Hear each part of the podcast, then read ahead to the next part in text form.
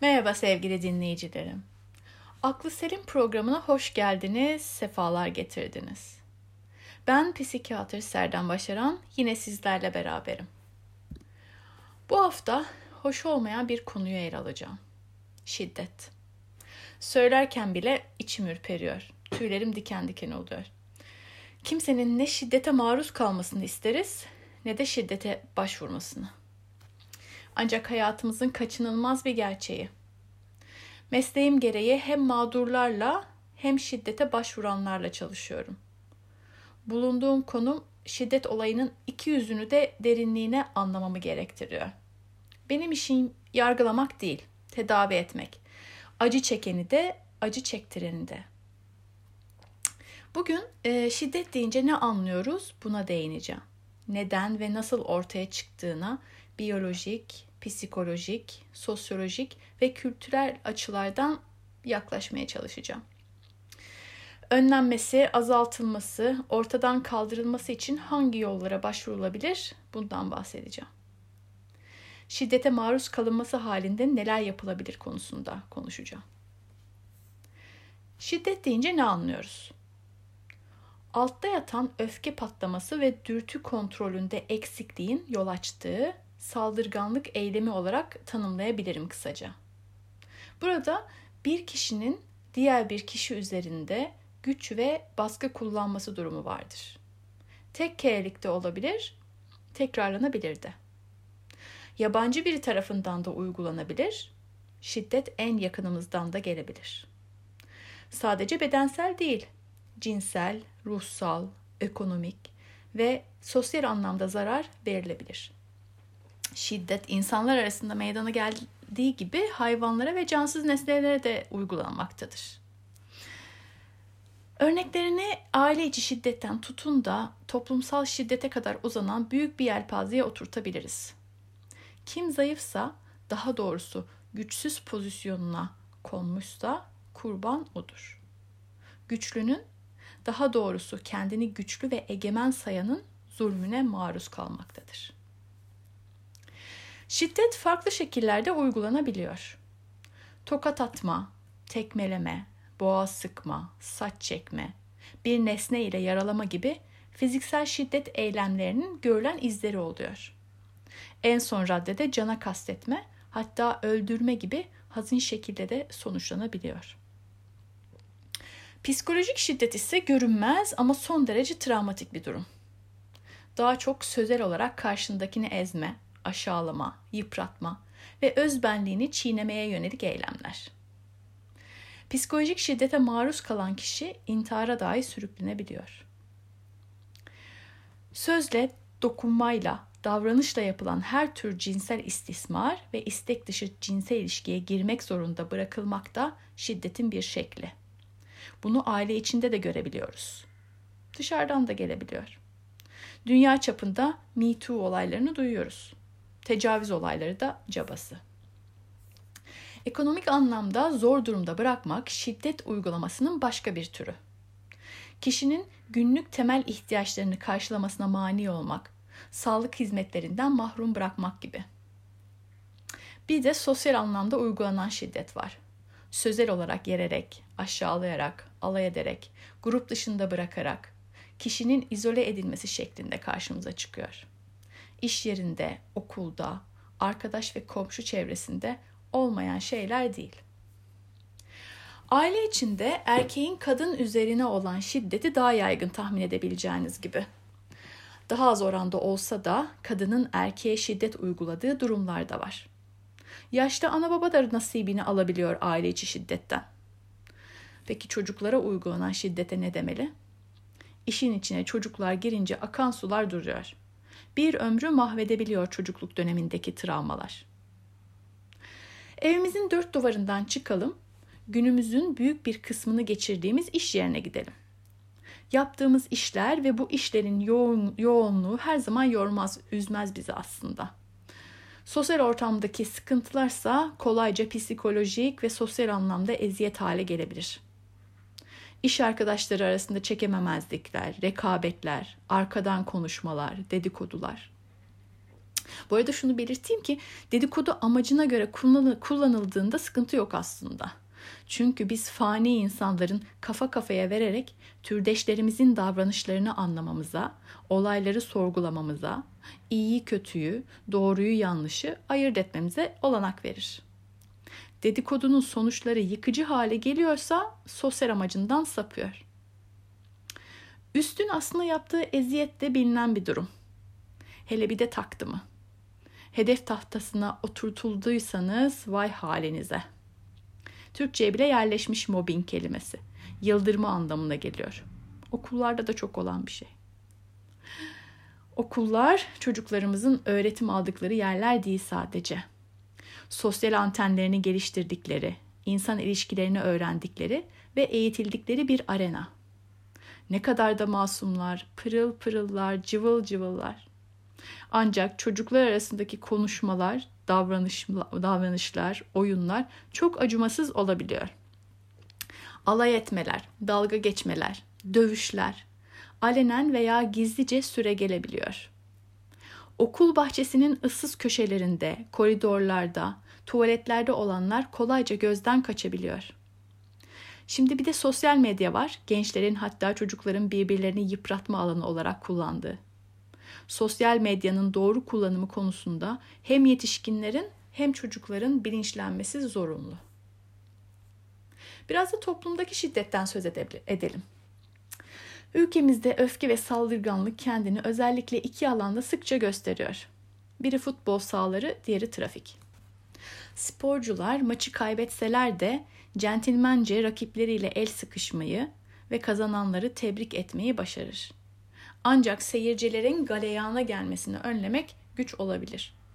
Onların öfkesi sadece maçın kazanılıp kaybedilmesiyle ilgili değil sanırım. Bunun başka bir örneğini de trafikte görebiliyoruz. Çoğunlukla sadece öfkeyi kusmak için sayıp sövmek, içini dökmek yeterli olabiliyor. Bazıları öfkeleri bu noktada e, bırakmıyor, ileriye götürüyor, fiziksel olarak harekete geçebiliyor. Korna çalınıyor, el hareketleri yapılıyor, diğer araba sıkıştırılıyor. Hatta arabanın şoförü indirilip bir güzel dövülebiliyor. Yoksulluk ve toplum içindeki sosyoekonomik e, dengesizlik şiddeti tetikleyebiliyor. Toplumun içinde bulunduğu genel ruh hali bireyi direkt veya dolaylı olarak etkiliyor. Sürekli kaygının ve huzursuzluğun olduğu, savaş ve terör olaylarının devam ettiği sosyal ortamlarda bireyler kendini sürekli savunmaya hazır hale tutuyor. Karşıt görüşlü kişiler veya gruplar arasında anlaşmazlıklar etnik veya ideolojik nedenlerle ortaya çıkabiliyor. Toplum üzerinde büyük etkisi olan siyaset meydanlarındaki sözel şiddete de farklı şekillerde tanık oluyoruz. Şiddet çemberi neden ve nasıl ortaya çıkıyor? Bunu konuşacağız az sonra. Önce bir müzik arası verelim ve yeni türküden çemberi dinleyelim. Şiddet neden ve nasıl ortaya çıkıyor? İngiliz biyolog ve doğa tarihçisi Darwin doğal seleksiyon teorisinde şöyle diyor. Hayat bir mücadeledir. Kuvvetli olan ayakta kalabilmek için zayıf olanı yok eder. Bu söylemle kendini koruma ve hayatta kalma güdülerini evrim sürecinin temeli olarak kabul ediyor. Alman filozof ve filolog Nietzsche ise bu savı tepe taklak eden çok ilginç bir görüş öne sürüyor. Nietzsche'ye göre insan mücadelesi hayatta kalmak değil, güce sahip olmak, gücünü boşaltma dürtüsü ve istemi. Psikoanalitik kuruma, kurama göre ise insanın varoluşunda iki temel dürtü var. Yapıcı olan yaşam dürtüsü ve yıkıcı olan ölüm dürtüsü. Freud'a göre devamlı biçimde birbiriyle çatışan bu iki dürtü kaygıyı doğuruyor insan belirli davranışlarla bu kaygıyı azaltmaya çalışıyor. Bu noktada egonun savunma mekanizmaları devreye giriyor. Şiddet ve saldırganlık eylemleri de. Bana öyle geliyor ki hem güce sahip olma, hem kendini koruma ve savunma aynı döngünün parçaları. Yaşamla ölüm arasında yer alan bir hayat ve bir hayat mücadelesi var. Hayatta kalmak, güce sahip olmak, kendine kendini savunmak amaç mı, araç mı, sonuç mu tartışmaya devam edebiliriz. Ama asıl olan bizim bu döngüde devinip dururken ve hayatla ilgili kararlar verirken ne kadar bilinçli olmayı istediğimiz ve ne kadar bilinçsiz kalmayı tercih ettiğimizde. Saldırgan davranışların ortaya çıkmasına neden olan nevrobiyolojik durumlar da var. Beyindeki yapısal bozukluklar ve beyin işleyişinde biyolojik, kimyasal ve elektriksel aksamalar gibi. Bir hekim tarafından değerlendirilme yapılmasının önemini anlatan iki anekdotum var. Bir tanesi şöyle. Deneyimli bir doktor hastasına cinsel tacizde bulunuyor ve mahkemeye sevk ediliyor. Daha öncesinde son derece e, iyi, iyi e, bir aile babası e, hakkında bu şekilde bir e, suçlama hiçbir zaman olmamış. Kişi aile hekim, e, hekimi tarafından bu dönemde muayene ediliyor ve yapılan tetkikler kişide beyin tümörü olduğunu gösteriyor. Tümörün konumu nedeniyle davranış ve kişilik değişikliği, dürtüsel ve kritik edilmeden yapılan davranışlar ortaya çıkabiliyor. Bir diğer anekdot ise hapishanede birkaç senedir yatan ve saldırgan davranışlarından dolayı cana da kastetmiş olan bir kişiye ait. Hapishanenin deneyimli e, ve uyanık doktoru bu tutukluda gördüğü bazı belirtiler üzerine Huntington hastalığı olabilir mi diye düşünüyor ve araştırmaya başlıyor. Genetik olarak geçen istemsiz hareketlerin görüldüğü nevrolojik bir hastalık Huntington. Hareket sistemiyle ilgili belirtiler çok daha sonradan ortaya çıkıyor. İlk belirtiler ise davranış ve kişilik değişikliği ve saldırganlık olabiliyor. Bu kişi şu anda hapishanede değil. Çalıştığım klinikte yatıyor. Şiddet ve saldırganlığı tetikleyen öfke ve nefret duygularının psikolojik olduğu kadar biyolojik temelleri üzerine de çalışmalar yapılmış. Londra Üniversitesi'nin nörobiyoloji laboratuvarında çalışan Semir Zeki'nin 17 yetişkin üzerinde yaptığı bir çalışma var. Çok büyük, büyük bir e, grup değil ama bu alanda yapılan e, nadir çalışmalardan bir tanesi. Çalışmaya katılanlardan nefret ettikleri bir kişinin fotoğraflarına bakmaları isteniyor. Bu sırada, bu sırada fonksiyonel manyetik rezonans adlı görüntüleme ile beynin hangi bölgelerinin harekete geçtiği kaydediliyor. Harekete geçen bölgelerde hangi görevler yer almıyor ki? Küçümseme, aşağılama, tiksinme, hor görme, nefret gibi duygu ve algılar bu alanda tespit edilmiş. Duygusal zekamız ve empati kurma, kurma özelliğimizde gösterilen bölgelerde. Kişinin öz bilinçliliğinin kaynağı da burada.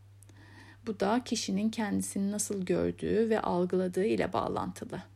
Kendisiyle savaşan insanla kendisiyle barışık insan bir olmuyor. Yalnız işin ilginç yanı aynı bölgeler romantik aşk ile de bağlantılı. Yani aşk ile nefret beynimizde aynı çember içinde yer alıyor. Hayatın içinde bunu yaşıyoruz ve deneyimliyoruz zaten. Nefretin fonksiyonu hala tartışmalı. Korkuyla beraber tehlike ve tehdide karşı savunma mekanizmalarını harekete geçirmeye yarayan bir duygu olduğu söyleniyor. İşte bu noktada akla bir soru gelebilir. Neden ve kimden korkmamız gerektiğini nasıl biliyor ve nasıl öğreniyoruz?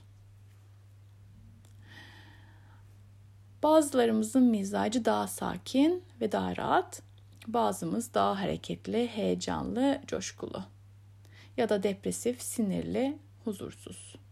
Doğamız gereği hepimizin içinde hem iyi var hem kötü. İçimizdeki kötülüğü ortaya çıkarma potansiyelimiz farklı farklı. Antisosyal davranış gösterenlerde ve psikopatlarda tepe noktada. Çevremizden gelen etkilerle de giderek şekilleniyoruz. Yaşamdaki acı deneyimler, travmalar ve sosyal dışlanmalar yatkın olan kişilerde kötülük yapmayı ve saldırganlık göstermeyi kolaylaştırabiliyor. Ön yargılar ise kalıtsal değil, sonradan öğreniliyor. ırkçı ön yargılar üzerine çalışmalar yapan psikolog Gordon Alford, çocukların fanatikliği temel olarak iki şekilde öğrendiğini söylüyor. Bir tanesi ailenin, yakın akrabaların ve içinde yaşadıkları kültürel çevrenin yaklaşımlarını örnek alarak. İkincisi azınlık grubuna şüphe, korku ve nefret duymayla sonuçlanan bir şekilde yetiştirilerek. Bu öğreti çocukluktan ergenliğe kadar uzanan uzun bir süreç. Çocuk önce başka çocukların kendinden farklı olduğunu anlamaya başlar. Bu çocukta merak uyandırır. Benim ten rengim beyaz vanilya, arkadaşımınki çikolata rengi bu nasıl oluyor diye sorar. Ya da benim başım açık, arkadaşım niye başını bağlamış diye sorar. Bu farklılıklar aile ve yakın çevre tarafından olumsuz kelimelerle dile getirilirse ve defalarca tekrarlanırsa çocuk önce bu aşağılayıcı kelimelerin ne demek olduğunu idrak etmeye çalışır. Ailenin bu reddetmemin nefret dolu halini kavramaya uğraşır. Bu söylemlere maruz kalanlarda da özbenlikte hasarlara yol açmaya başlar ve kendine güveni tahrip eder. 7 ile 11 yaş arasında ailelerdeki ön yargı dolayısıyla ötekileştiren ötekileştirilen kişiler çocuklar tarafından da reddedilmeye başlıyor. Bu dönemde çocuklarda genelleştirme yaygın. Yani eğer ten rengi, din tercihi veya etnik köken çocuğa karşı istenmeyen bir grup olarak tanımlanırsa çocuk bu bireyleri de kategorinin içine sokup her yönüyle kınamaya başlıyor. Özellikle de 10 yaş itibariyle kullandığı günlük dile de dökülmeye başlıyor bu kınamalar. Hem de çok acımasızca sarf edilebiliyor bu sözler. Ama yine de beraber oynamaya devam ediyor çocuklar. Birkaç sene sonra ergenlik döneminde irdeleme ve mantıklı düşünme devreye giriyor. Bu devrede ergen nüansları ve iyi yönleri görmeyi başarıyor ve kendisi tek bir çuvala koymaktan vazgeçmeye başlıyor ön yargılarını. Ancak bu noktada ailesel motiflerin daha da benimsenmesi ve ön yargılı bakışın güçlenmesi de mümkün. O zaman gencin davranış biçimi ve bakış açısı da sertleşebiliyor, radikalleşiyor. Nelson Mandela Özgürlüğe Giden Yol adlı biyografisinde evrensel bir mesaj veriyor. Kimse deri renginden, kökeninden ve dininden dolayı bir başka insandan nefret ederek doğmaz. İnsanlar nefret etmeyi öğrenirler. Eğer nefret etmeyi öğrenebiliyorlarsa onlara sevmek de öğretilebilir. Çünkü sevgi insan yüreğine nefretten daha doğal gelir. 1993 yılında Nobel Barış Ödülü alan Nelson Mandela 44 yaşında tutuklandı ve 95 yıllık hayatının 27 senesini hapishanede geçirdi. Tutukluk süresinin 18 yılı Robin Island'daydı. Adadaki hapishane 1999 senesinden bu yana Dünya Mirası listesinde ve turist akınına uğruyor. 2003 yılında gidip görme imkanım oldu. Darısı turist olarak gidilip görülecek başka hapishanelerin başına. Başka türlü ziyaret herkesten ırak olsun. Şimdi Mandela'nın serbest bırakılması için yazılan şarkıyı dinletmek istiyorum sizlere. Ulusa, ulusun babası anlamına gelen Madiba için söylenen Free Nelson Mandela şarkısını dinledik. Şimdi sıra şiddetten kendimizi nasıl kurtura, kurtula, kurtarabileceğimizi konuşmaya geldi. Öncelikle insan olma haklarımızı bilelim ki haklarımızı arayabilelim ve koruyabilelim. Aklımıza büyük harflerle yazalım. Hiçbir şartta şiddeti kanıksamayın. Hiçbir canlının başka bir canlı üzerinde şiddet uygulama hakkı yoktur. Şiddet hiçbir gerekçe ile haklı gösterilemez. Kültür, gelenek, örf adet bahane edilemez. Dayak cennetten çıkmadır. Kızını dövmeyen dizini dö- döver. Nus ile uslanmayanı etmeli tektir, tekdil ile uslanmayanın hakkı, kö- hakkı kötektir gibi sözleri sözler sarf edilir. Dayak eyleminin örf, adet, geleneğin arkasına gizlenmesine izin veremeyiz. Aile içi şiddeti ele alacak olursak yardım alma noktasına gelmek için şiddet döngüsünden çıkmak gerekiyor. Bu döngü bahane dönemiyle başlayıp gerginlikle e, devam ediyor. Gerginlik krizle sonuçlanıyor. Şiddet ve saldırganlığın ardından pişmanlık geliyor. Ancak döngü yeni bahanelerle gerginliğe ve krize tekrar yol açıyor. Pişmanlık geçici ve anlamsız kalıyor. Şiddet uygulayan kişiye öfke kontrolü ve bu döngüden çıkmasına yardımcı olmak gerekiyor. Şiddete maruz kalan ya da risk altında olan kişinin başvurabileceği kurum ve kuruluşlar mevcut. Bunları aktif olarak kullanmaktan çekinmeyin. Polis, sağlıkçılar, hukukçular, sivil toplum örgütlerini örnek verebilirim. Aile, Çalışma ve Sosyal Hizmetler Bakanlığı'nın sayfasında şikayet ve ihbar için başvurulacak mercilerin isimleri, acil telefon hatlarının numaraları, hukuki yardım alınabilecek kuruluşların bilgisi bulunuyor. Mor Çatı Kadın Sığınağı Vakfı da aile içi şiddet konusunda son derece aktif e, çalışan güvenilir bir kurum. Psikolojik şiddet olunca lütfen kendinizi karşı karşıya kaldığınız söylemlerle özdeşleştirmeyin. Şiddet uygulayan kişinin size yansıttığı olumsuz duyguları, söylemleri asla ve asla benimsemeyin. Biliyorum tek başına başarması çok zor. Bir de üzerine utanç ve suçluluk hissi binince aileye veya arkadaşlara bile söylemekte zorlanabilirsiniz. Şunu diyebilirim ki olanlar sizin ayıbınız değil. Konuşmaktan, paylaşmaktan korkmayın ve çekinmeyin. Güvendiğiniz, size yardım edebileceğini, düşün, edebileceğini düşündüğünüz kişileri seçin. Yakın aile bireyleri destek verebileceğini verebileceği gibi sessiz kalmayı tercih edebilir. Bunu değerlendirmeniz lazım. Ama bu sizi yıldırmasın. Arkadaşlarınızla, komşularınızla konuşun. Gerekirse profesyonel yardıma başvurun. Travmalar kemikleşmeden dizginleri elinize alın ve yaralar derinleşmeden iyileşmek için kolları sıvayın. Doktorunuza başvurun. Bir terapiste yönlendirmesini isteyin. Yetişkinseniz kendinizden sorumlusunuz. Bir de işin içinde çocuklar varsa durum daha farklı.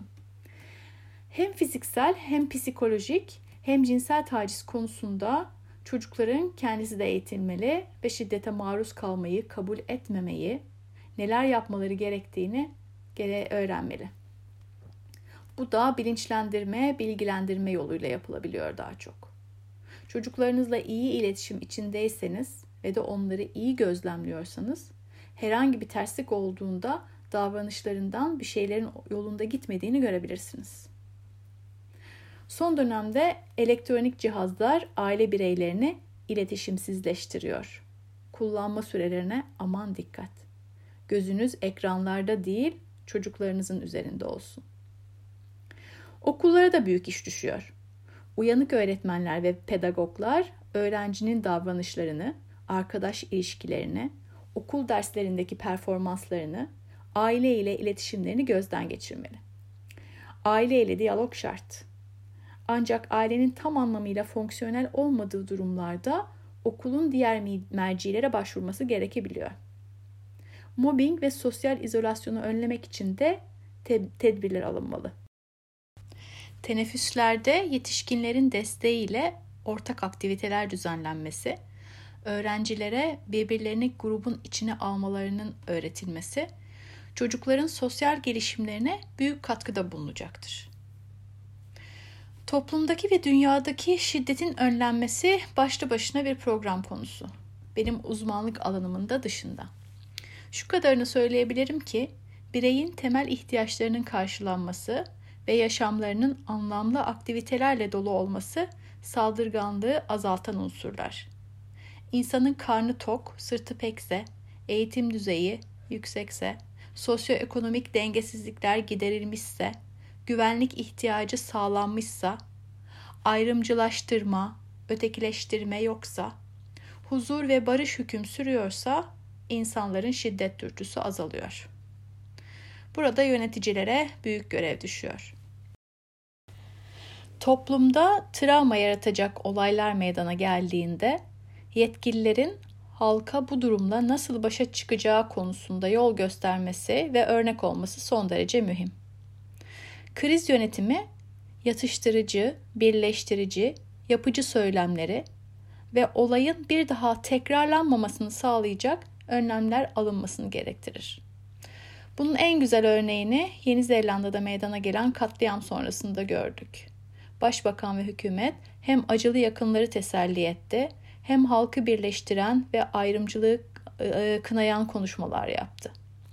En çarpıcı aksiyon ise yarı otomatik silahlara hukuki sınırlanma getirilmesi ve insanların kendi rızasıyla ellerinde bulunan silahları teslim etmesiydi. Şiddet aletinin el altında olmasının eylemleri kolaylaştırdığını idrak ettiler. Darısı başka memleketlerin başına. Evet, dördüncü programımızın da sonuna geldik. Bugün şiddet konusunu çok yönlü bir şekilde ele almaya çalıştım. Dinlerken ama bu yönünden hiç bahsedilmemiş diyerek eksikliğini hissettiğiniz noktalar olmuş olabilir. Bildiklerimi ve öğrendiklerimi size aktarırken yeterince açıklığa kavuşturamamış olabilirim. Affola. İletişim kurmak isteyenlere mail adresimi hatırlatmak istiyorum. yahoo.com Haftaya tekrar beraber olmak üzere. Sakin ve huzurlu günler diliyorum.